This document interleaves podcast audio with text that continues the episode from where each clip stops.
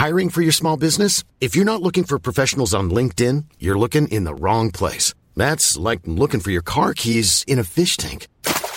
LinkedIn helps you hire professionals you can't find anywhere else, even those who aren't actively searching for a new job but might be open to the perfect role. In a given month, over 70% of LinkedIn users don't even visit other leading job sites. So start looking in the right place. With LinkedIn, you can hire professionals like a professional. Post your free job on linkedin.com slash people today.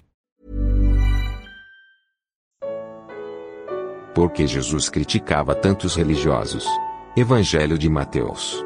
Comentário de Mari Persona.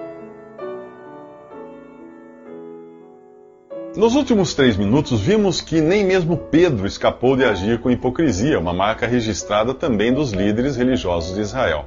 Eles diziam uma coisa e faziam outra. Jesus agora vai descrever isso em detalhes e você vai achar até que ele está falando do que vemos hoje na cristandade.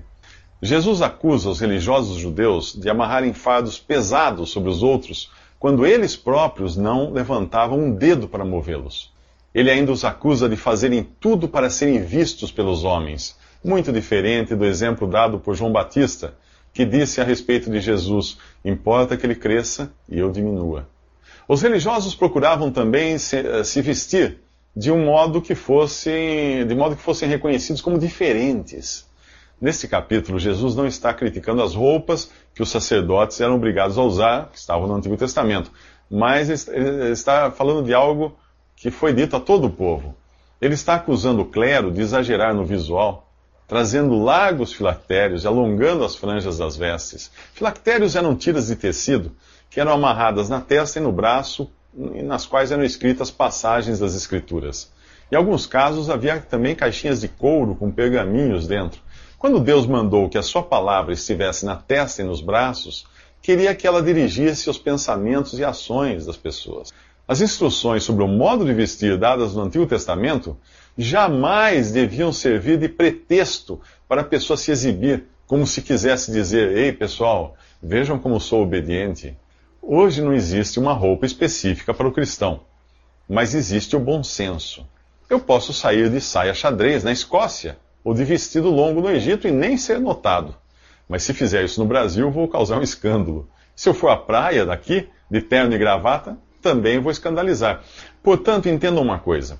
Ser cristão não é vestir-se dessa ou daquela maneira. Se você sair por aí todo orgulhoso, achando que o seu modo de vestir faz de você alguém superior, mais santo, mais espiritual, e se você olha para as pessoas que não se vestem como você, como se fossem pessoas de segunda classe, de segunda categoria, saiba que você não está sozinho. Os fariseus também sentiam exatamente isso. Agora, se você se acha um líder religioso, e gosta de andar na última moda eclesiástica, seguindo um figurino determinado por sua denominação, ou até inventando algum modelito maneiro só para parecer mais espiritual do que os leigos, eu tenho péssimas notícias para você. Você está fora de moda. E não é coisa de uma ou duas estações, não. É coisa de oito mil estações. Porque a roupa clerical saiu de moda junto com o clero, lá atrás, há dois mil anos. No capítulo 23 de Mateus, Jesus continua falando dos religiosos, que queriam parecer mais espirituais do que os cidadãos comuns. Roupas, diplomas e títulos podem servir muito bem para diferenciar as pessoas em qualquer instituição humana, mas não nas coisas de Deus. Na igreja, que é o conjunto de todos os salvos pela fé em Jesus, somente Jesus deve se destacar. Neste capítulo, ele ensina que ninguém deve ser chamado por algum título que o diferencie de seus irmãos. Seus discípulos não deviam chamar uns aos outros de rabi ou rabino, que no hebraico significa mestre ou grande, por serem todos iguais e terem apenas um mestre, que é Jesus. A ninguém deveriam chamar de pai ou padre, no português antigo, ah, no sentido de alguém espiritualmente superior. Há um só pai, aquele que está nos céus. Na sociedade, nós reverenciamos as pessoas que alcançaram alguma posição por seu esforço e mérito doutor, mestre, excelência, meritíssimo, etc., são títulos que concedem diferentes graus de reverência aos diferentes cargos e profissões de destaque. Na sociedade isso é correto, mas nas coisas de Deus não. Porém, infelizmente, nas coisas de Deus, onde nós recebemos a salvação e os dons por graça e não por esforço, o que nós vemos por aí? homens recebendo títulos e reverência como se fossem superiores a seus irmãos. Talvez você seja um deles e nunca pensou nisso, mas confira com o que Jesus ensina nesse capítulo. Será que depois de ler este capítulo, você se sentiria bem em ser chamado de doutor em divindade? Fala sério. Você teria coragem de dizer que é tão entendido nas coisas de Deus a ponto de ser chamado de doutor? Se fosse, você teria lido esse capítulo. E que tal ser chamado de sumo pontífice, que significa chefe supremo, ou eminência, que o dicionário define como alguém que tem superioridade moral e intelectual? Você se considera digno de ser reverenciado a ponto de adotar o título de reverendo? Jesus disse que o maior dentre vocês deverá ser servo. Já viu alguém chamar um servo de vossa eminência ou reverendo? Nunca.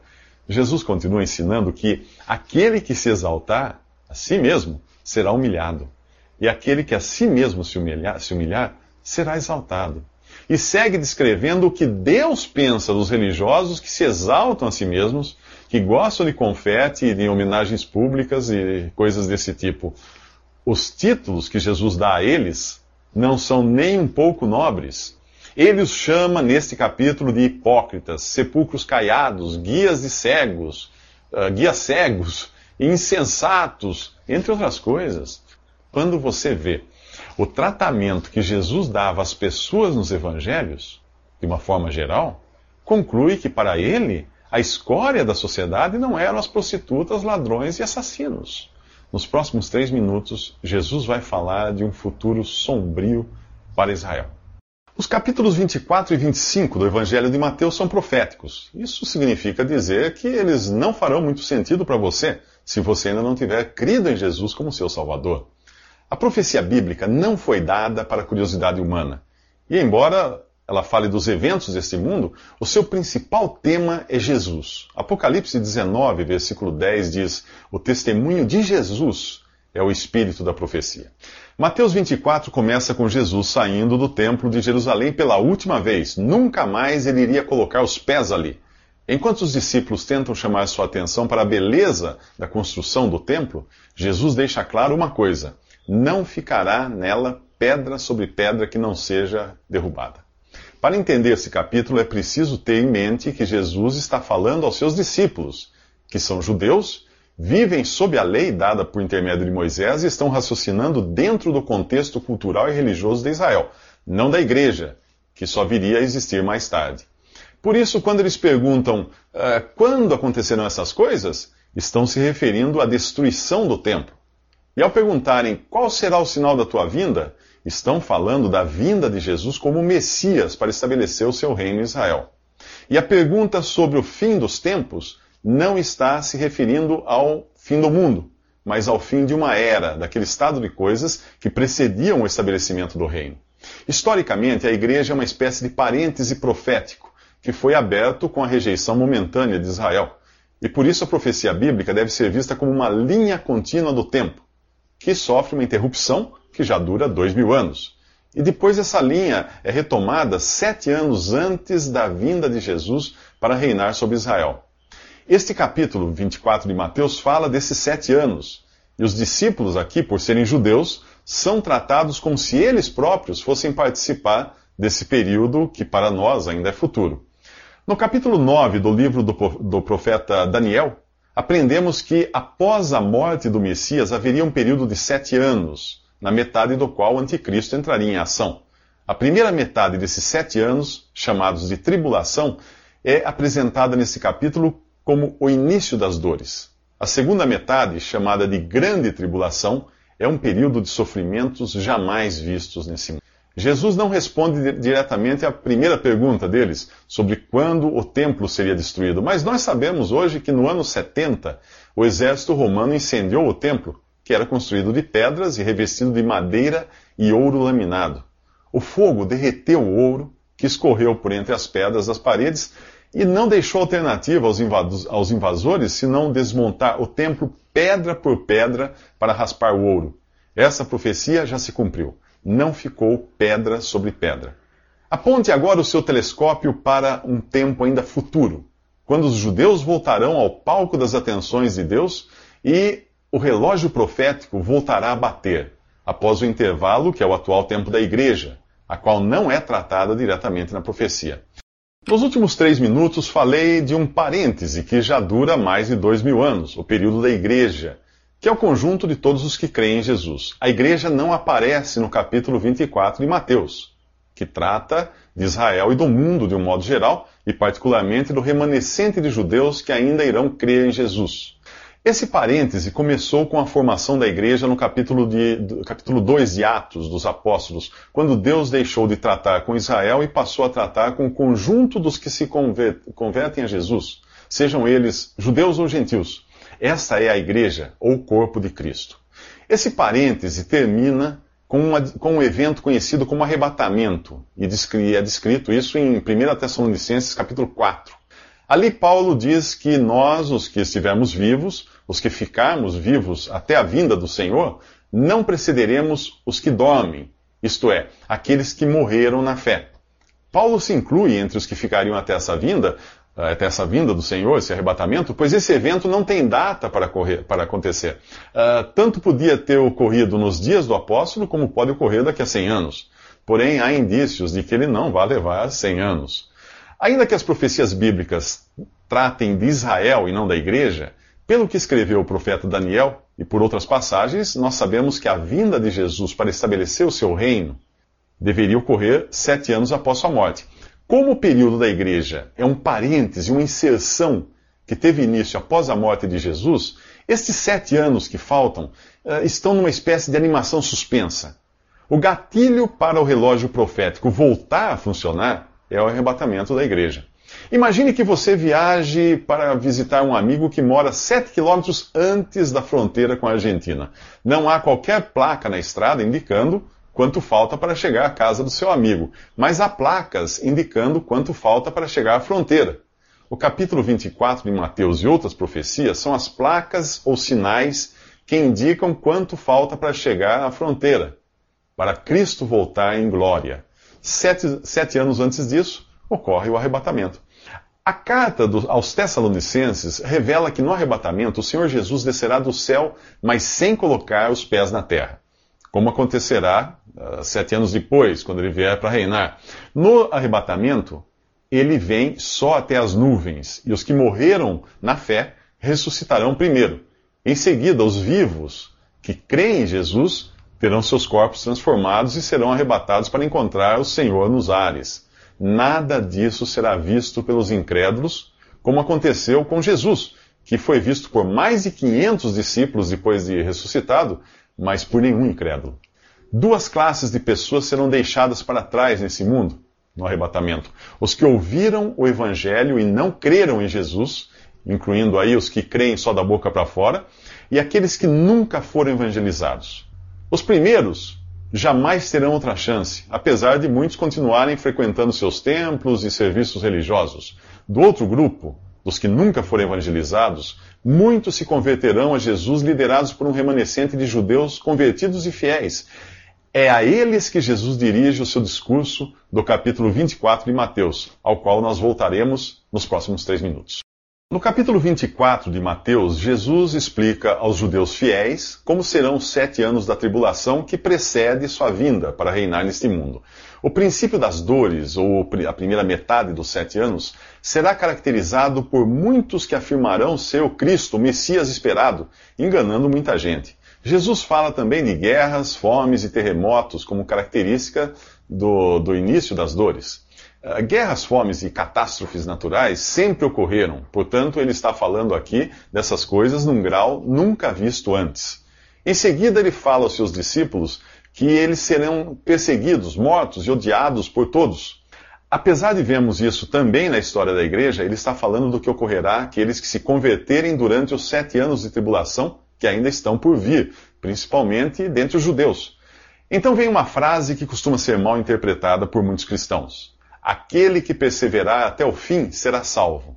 Considerando que ele está se dirigindo a judeus, dentro do contexto do judaísmo, faça a seguinte pergunta: O que um discípulo judeu entenderia por ser salvo aqui?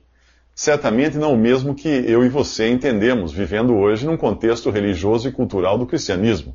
Cuja esperança é celestial. A esperança do judeu no Antigo Testamento era terrena. A ideia de ir para o céu era estranha a um judeu. Sua esperança estava no estabelecimento do reino do Messias nesta terra, na libertação de seus inimigos e na prosperidade material. Diante do cenário que Jesus estava descrevendo, para um judeu, ser salvo significava conseguir sair vivo daquela situação e poder participar do reino. Portanto, Jesus está falando de uma salvação do corpo, uh, de alguém que é livrado da morte. A perseverança aqui é para estar são e salvo na chegada do Rei Jesus e do seu reino. Antes que isso aconteça, Jesus diz que o evangelho do reino será pregado em todo o mundo. O evangelho do reino não é o que é pregado hoje.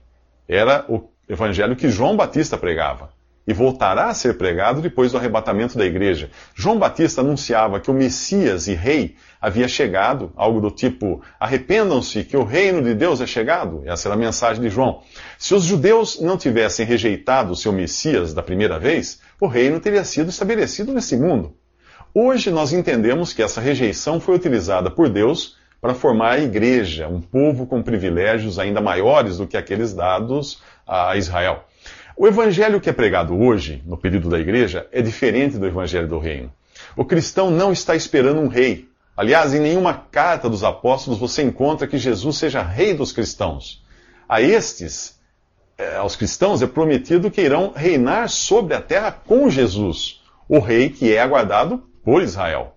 O evangelho pregado hoje é o evangelho da graça de Deus e ainda não alcançou todo mundo como o evangelho do reino alcançará. A mensagem não é mais arrependam-se que o reino de Deus é chegado, como era no Evangelho do Reino, mas a mensagem hoje é creia no Senhor Jesus e você será salvo. Você já creu? Creia para não ser deixado para trás.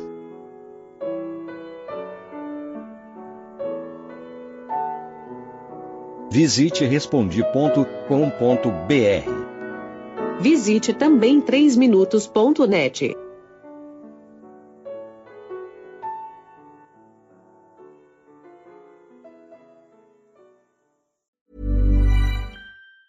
Want truly hydrated skin? Medocia's Body Care Breakthrough Hyaluronic Body Serum. It's clinically proven to increase hydration by 161%. It's lightweight, fast absorbing, and delivers 24 hours of hydration for silky smooth skin without any sticky afterfeel.